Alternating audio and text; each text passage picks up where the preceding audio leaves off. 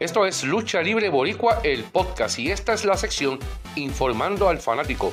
Nuestro amigo y colaborador Rigo Ventura y su marca Collection Spot nos trae otro interesante tema el día de hoy. Sin más preámbulo, los dejo con Rigo Ventura y Grand Slam Champion. Un vistazo al origen.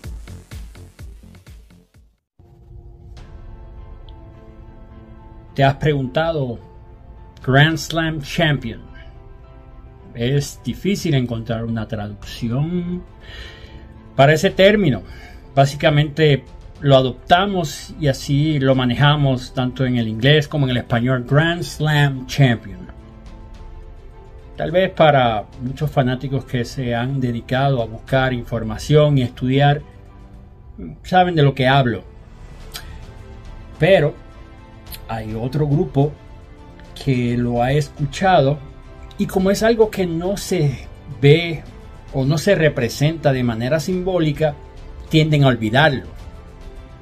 Hay otras personas que no saben cómo se llega a este término que no es oficial por la empresa, pero se utiliza más por los talentos. Yo creo que es algo más para los talentos hoy día como fanáticos que fueron en un pasado recalcar y reconocer este término.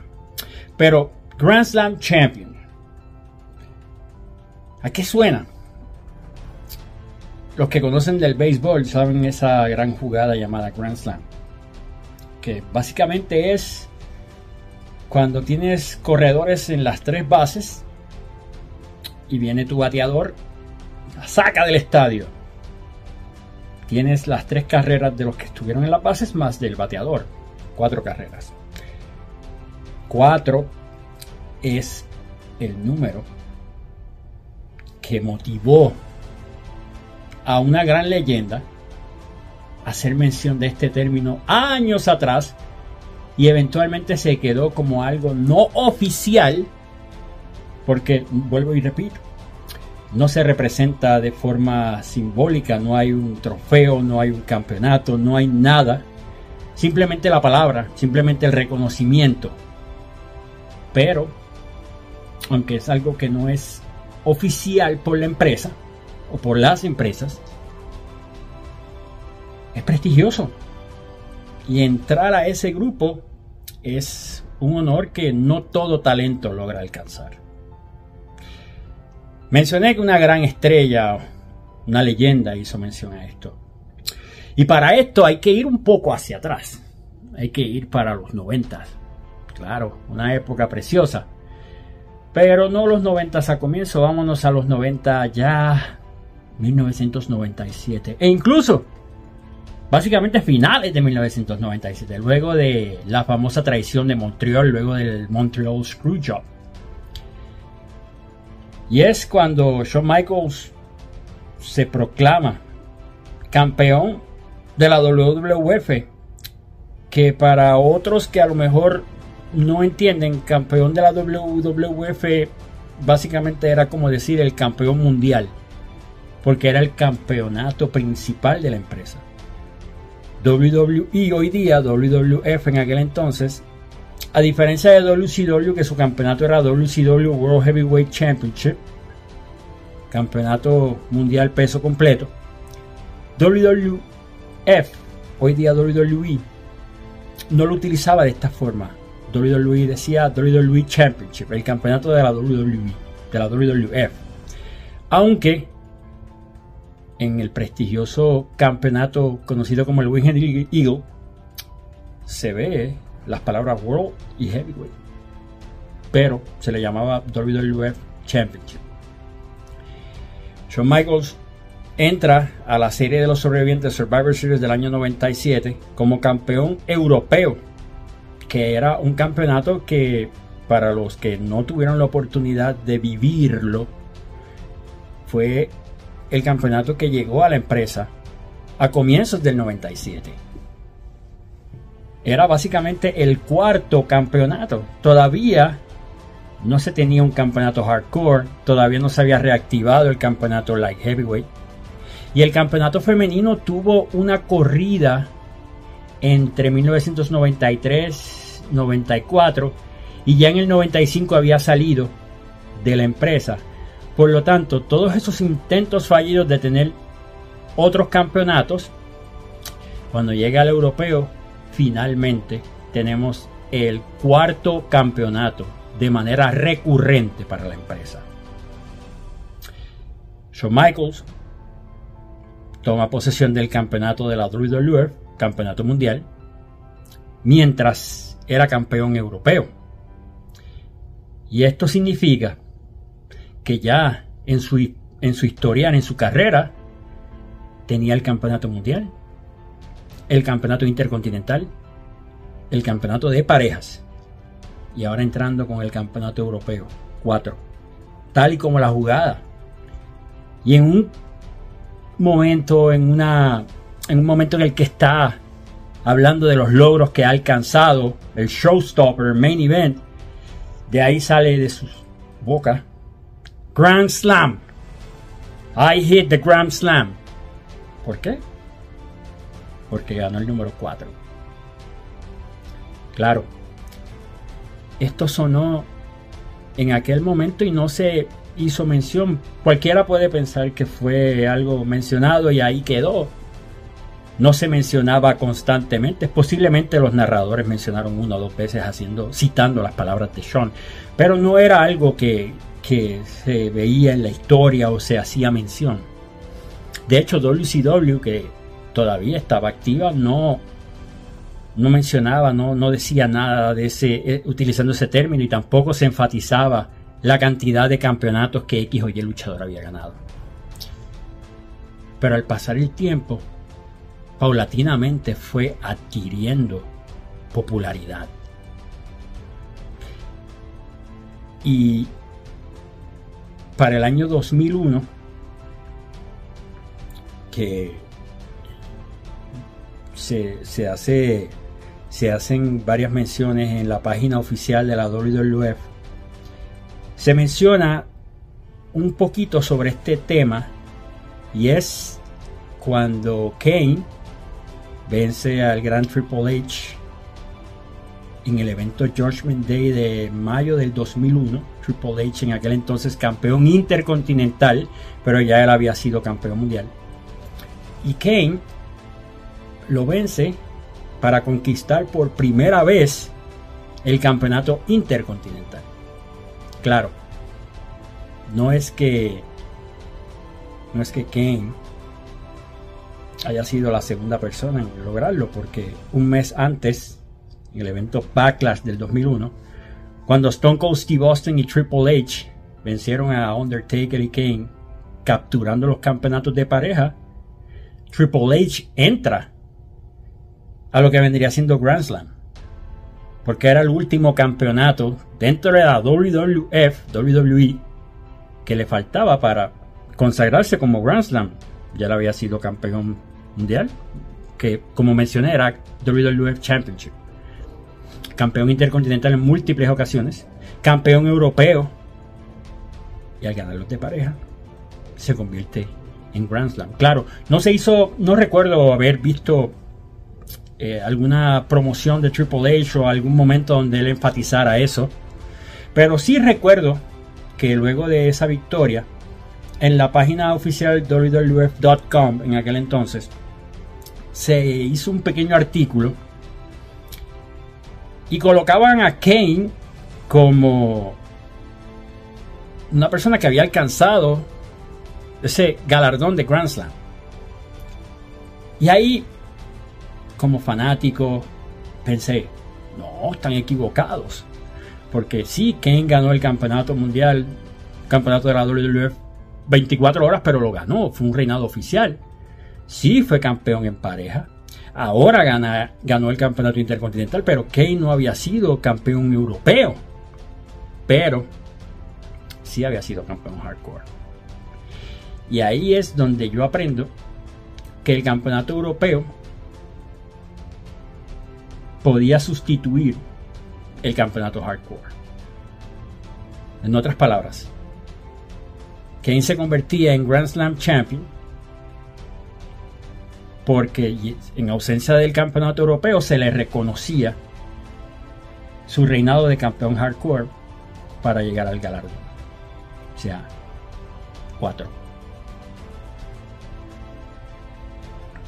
Ahora, ¿cómo realmente yo sé cómo me convierto en Grand Slam Champion? ¿Cuáles son los requisitos? ¿Cómo se logra? ¿Qué trae? ¿Qué beneficios trae? Lo mencioné hace un momento y lo repito. Esto es un término no oficial.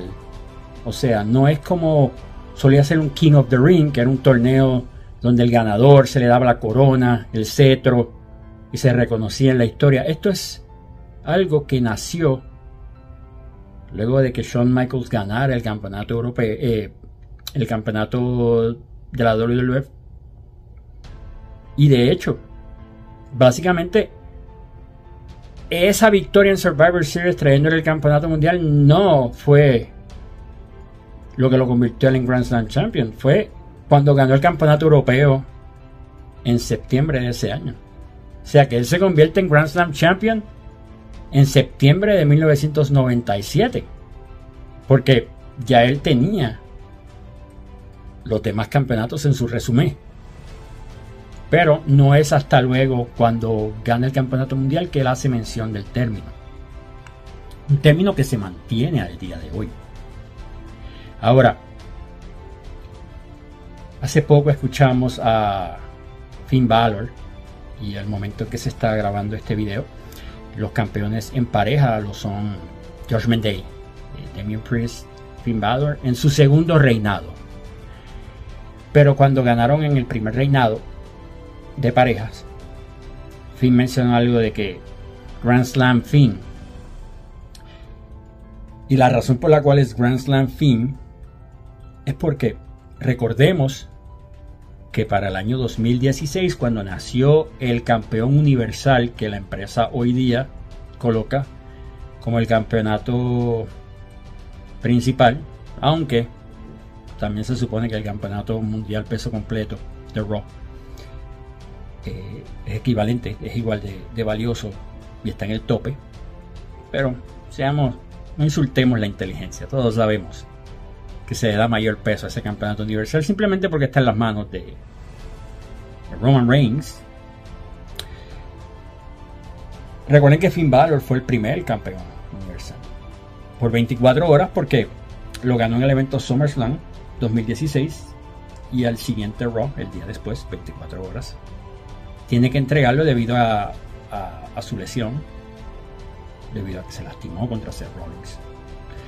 Pero aunque sean 24 horas, aunque sea 10 minutos, aunque sea 3 minutos, es un reinado oficial. Siempre y cuando esté avalado por la empresa. Es un reinado oficial. Por eso es que Yokozuna es dos veces campeón. Porque a pesar de que cuando venció a Bret Hart en WrestleMania 9 y le hace el reto a Hulk Hogan unos minutos después y Hulk Hogan lo vence, ese reinado contó como un reinado oficial. Pero volviendo a fin, 24 horas, pero de por sí es un reinado oficial. Y si usted gana el campeonato universal o el campeonato mundial peso completo, ambos son eh, equivalentes. WWE, debido a la cantidad de talentos y las marcas separadas, opta por tener dos campeonatos mundiales, dos campeonatos principales. Ya Finn Balor tiene en su bolsillo el primero. El requisito, uno de los requisitos vitales. Bueno, ganar cuatro campeonatos son requisitos, pero campeonato mundial es uno de los requisitos. El campeonato de NXT en el caso de los caballeros no cuenta como un campeonato mundial, a diferencia de las féminas. Eso lo puedo tocar luego. De ahí, cuando Finn Balor regresa, eh, eventualmente va ganando el campeonato intercontinental. Luego ganó el campeonato de los Estados Unidos. Ya tiene tres faltaba el campeonato de parejas. Y al ganarlo, en conjunto a Damien Priest, Finn Balor entra al prestigioso grupo Grand Slam. Que repito, no es que sea un término oficial de la empresa, pero sí los talentos lo han convertido en algo intrínseco. Donde uno dice, sí, él es Grand Slam, sí, lo sé, sí, me lo acabas de recordar, pero tampoco es que la empresa va a proveerle. No sé si en un futuro harán algún tipo de reconocimiento. Ahora, los requisitos. El campeonato mundial o el campeonato universal, uno de los dos. El campeonato intercontinental. El campeonato de los Estados Unidos y campeonato en pareja. Y esto me refiero a la WWE. Ahora bien, supongamos que un luchador ganó el campeonato universal Luego, en otro momento, ganó el Campeonato Mundial Peso Completo. Ganó el de los Estados Unidos. Y el de pareja no te hace Grand Slam Champion. Por eso es que, por más exitosa que ha sido la carrera de John Cena, lamentablemente John Cena no es parte del club Grand Slam. Porque John Cena nunca ganó el campeonato intercontinental. Lo mismo le sucede a Sheamus al momento de grabar este video. Es el único campeonato que a ambos les falta para entrar en esta prestigiosa lista. Miren cómo es esto. Luchadores que ganaron campeonatos mundiales en múltiples ocasiones, grandes estrellas. Y un campeonato secundario es el requisito para entrar a esa lista de Grand Slam. Y si no lo ganan, no va a haber mucha diferencia. Ya sus carreras están establecidas, ya han hecho bastante, ya son estrellas, mega estrellas. Pero para estos que valoran este término, porque hay muchos de estos talentos que de verdad valoran lo que es ser Grand Slam Champion. Y sucede porque uno como fanático que vio estas estrellas creciendo y luego llegaste a la empresa que vistes desde pequeño, sí vas a querer lograrlo, vas a querer ser fanático, aunque sea en ese momento de ese detallito. Ahora, hablemos de, supongamos que el luchador gana el de NXT, el de los Estados Unidos, Intercontinental y pareja, no, porque requiere o universal Seth Rollins luego de ganar el campeonato intercontinental en WrestleMania en el 2018, que que las WrestleManias no son por números y se me hace difícil, creo que fue WrestleMania 34, celebrada en New Orleans, Louisiana, 2018. Vaya al Raw del día siguiente y va a escuchar cómo él hace mención de que entró al Grand Slam Club. ¿Por qué? Porque le faltaba ese campeonato intercontinental. Ah, ahora mismo me parece, y repito, al momento de grabar este video, quizás usted cuando vea este video ya ha sucedido múltiples eh, cambios, múltiples eventos, múltiples cambios de campeonato. Y antes de escribirme, te equivocaste, bla, bla. Mire, al momento de grabar este video, para que tenga noción. Eh, enero 2024. En la WWE, Bobby Lashley, si analizamos, ha sido campeón mundial, campeón de los Estados Unidos, campeón intercontinental. Y le falta el de pareja. A diferencia de John Cena, que le falta el intercontinental, a diferencia de Sheamus, que le falta el intercontinental,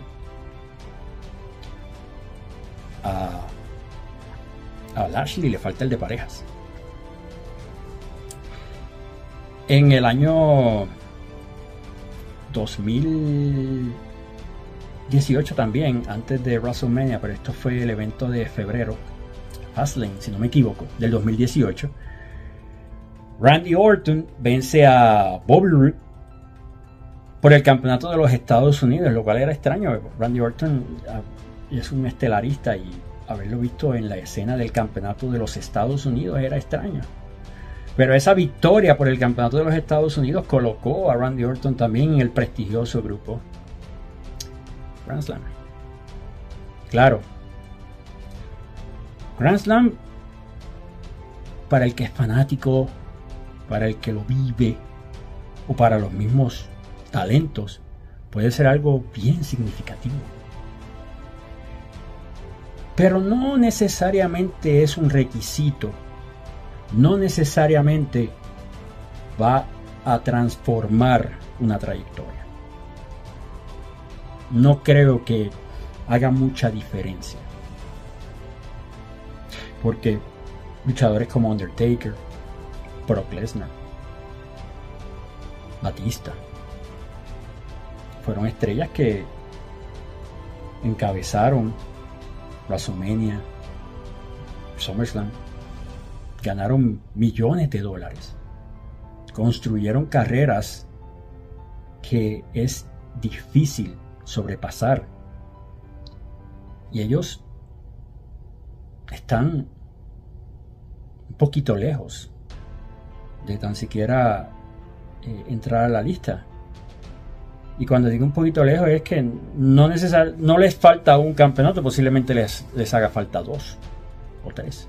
Porque han sido luchadores donde el mayor enfoque ha sido a nivel estelar y han sido múltiples veces campeones mundiales. Hulk Hogan es otro que no, no está en la lista.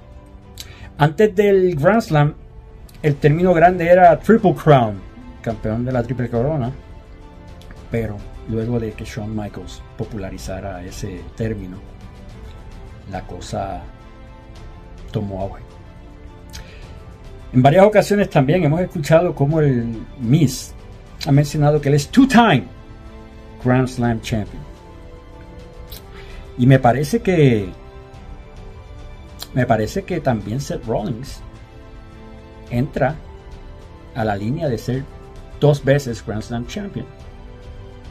¿Y cuál es la diferencia de ser Grand Slam Champion y dos veces Grand Slam Champion? Es que al menos hayas dado la vuelta dos veces en cada uno de ellos. Si ganaste el campeonato mundial tres veces, el intercontinental tres veces, el de pareja tres veces, el de los Estados Unidos tres veces, eres tres veces Grand Slam Champion. Si ganaste el de pareja dos veces, el Intercontinental cuatro veces, el de los Estados Unidos dos veces y el Mundial dos veces sigue siendo dos veces. Tienes que ganar para ser múltiples veces Grand Slam Champion es esa cantidad en los cuatro campeonatos de manera exacta. Para empresas como New Japan, que es la gran empresa en Japón, no es la única, pero es una empresa muy popular. El señor Jay White, que hoy día trabaja para la All Elite Wrestling, luego de haber vencido a, si no me equivoco, Hiroshi Tanahashi por el Never Open Weight, eh, Jay White menciona que él es Grand Slam Champion. Y para mí fue algo curioso porque Jay White no había ganado los campeonatos en pareja. Sí, Jay White había ganado el campeonato mundial de New Japan Pro Wrestling, había ganado el campeonato intercontinental, había ganado el campeonato de los Estados Unidos y ahora ganaba el Open Weight. Por lo tanto, sí, cuatro, pero no había ganado el de pareja. Pero, haciendo búsquedas, entendí que en New Japan Pro Wrestling eh, la regla de Grand Slam y vuelvo y repito, no es un término oficial como tal de la empresa, pero sí está rondando por, por ahí. La empresa en New Japan, el requisito es ganar eh, cuatro, eh, los cuatro campeonatos individuales. Claro, el campeonato intercontinental ya no está, el campeonato de los Estados Unidos de, New Japan tampoco está. Ahora ellos cuentan con el campeonato global, cuentan con el Strong Open Weight y otros campeonatos. No sé cómo van a barajear la situación. En, en otras empresas como la TNA, que luego pasó a ser Impact Wrestling y ahora nuevamente TNA, cuando traen el Legends Championship en el año 2009, ahí se abre la puerta para Grand Slam Champion. De hecho, AJ Styles ah, hizo mención también cuando ganó el campeonato eh, Legends Championship, que luego pasó a ser el campeonato global, que luego pasó a ser el campeonato de la televisión, que luego pasó a ser King of the Mountain, etc. Pero era bajo los mismos parámetros. Cuatro campeonatos requisitos. Y que quede claro, cuatro campeonatos a los que puedes participar. Por lo tanto, hay que excluir campeonatos como Junior completo y Cruiserweight. Porque los luchadores que sobrepasan las 215, 220, lo que vienen siendo los heavyweight. En la lucha libre se juega con el peso totalmente distinto al boxeo. Así que si usted es un erudito del boxeo, pero no es un erudito de la lucha libre o está comenzando o no ha analizado eso, es distinto. Pero el campeonato Cruiserweight, Junior completo, semicompleto, no cuentan como campeonatos para ser requisitos a Grand Slam. La Ring of Honor, antes de ser adquirida por el señor Tony Khan, tenía su campeonato mundial, su campeonato de la televisión, sus campeonatos de pareja. Y en este caso, Triple Crown, pero eh, al final, y cuando digo al final, eh, me refiero a los últimos años que la empresa fue operada por otra administración, incluyeron los Six Man Tag, que es un campeonato de tríos, y ahí le daba oportunidad a las personas a un cuarto campeonato y eso lo convertía en un Grand Slam. Porque tenías los tres principales y el de tríos, que era requisito en Ring of Honor. Sí tuvieron otro campeonato que se llamó el Pure, pero ese campeonato fue unificado. Desapareció y eventualmente trajeron el, el Six Man. Ahora bien, en el caso de las féminas en la WWE, y digo WWE porque es la empresa con mayor campeonatos para las féminas. Porque se incluye la WWE, lo que es Raw y SmackDown. Y en el caso de las féminas, hay que incluir NXT. Recuerden que mencioné hace unos minutos atrás que el campeonato de NXT no era parte vital o requisito para los caballeros. Para las féminas, debido a que la empresa cuenta con un campeonato en Raw, un campeonato en SmackDown y campeonatos de pareja, se ven eh, en la necesidad de agarrar el campeonato de NXT femenino para llegar al número mágico. Recuerden, el número mágico 3 no va a ser un Grand Slam Champion.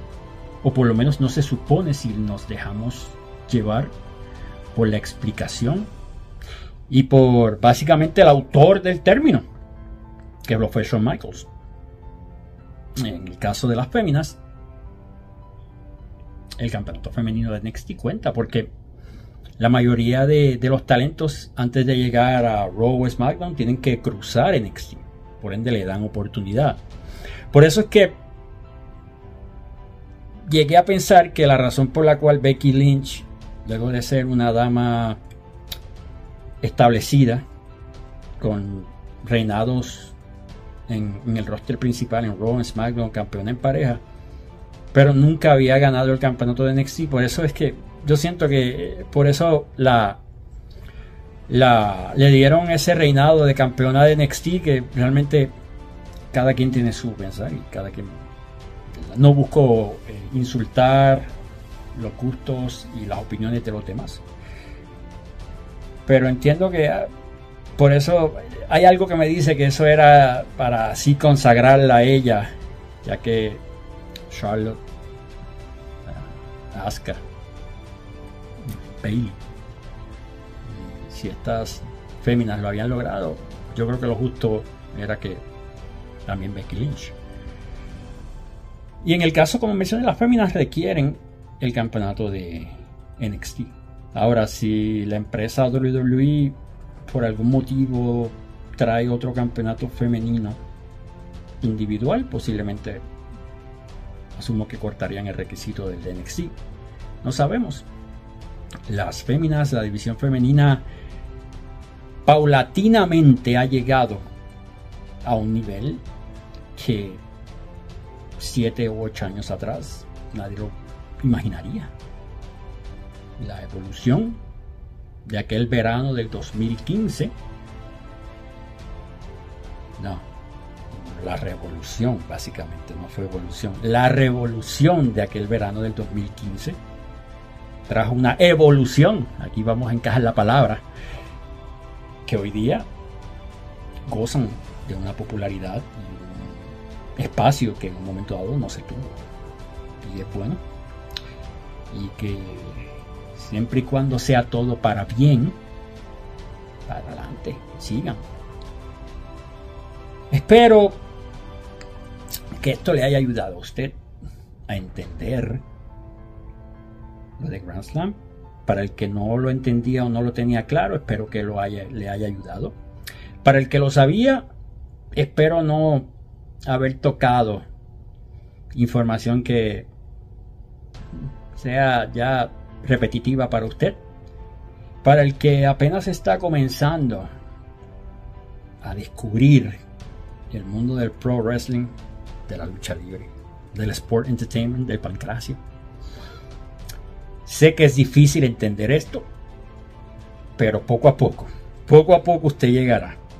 Muchos de nosotros que hemos estado sobre 30, 32, 33 años de fanáticos, a veces se nos hace hasta bien difícil entenderlo. Imaginen lo que están comenzando. Gracias. Escriba sus comentarios. Suscríbase. Y este tema de Grand Slam lo podemos expandir, podemos cubrir el tema utilizando la desaparecida WCW, podemos utilizar empresas de Puerto Rico, podemos utilizar empresas de México, podemos seguir eh, desarrollando el tema, podemos seguir sacando punta en este tema, pero esas son las cosas donde yo necesito su ayuda. Escriba, comente, déjeme saber.